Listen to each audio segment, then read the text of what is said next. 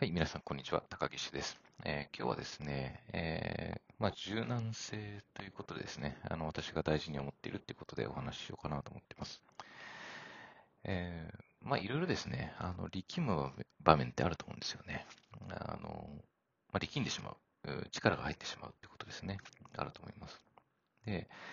えまあ、昔から日本はですね、やっぱりその、まあ、頑張るですね、え、緊張と弛緩っていう話があると思うんですけれども、まあ、頑張るってですね、漢字を見るとわかると思うんですけれども、まあ、緊張した状態なんですよね。うん、張った状態っていうんですかね。うん、で、まあ、これでもいいんですけれども、やっぱりずっと張った状態だと疲れちゃうので、どうしてもですね、その、まあ、弛緩っ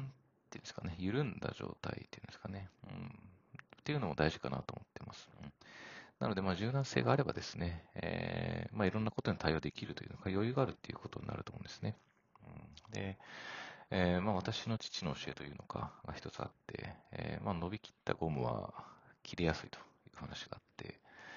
うん、やっぱりそのゴムはですね、ある程度たるんだ状態というのか、あの方が意外と対応できるんじゃないかというのがあります。私はですね、まあ、いろんな、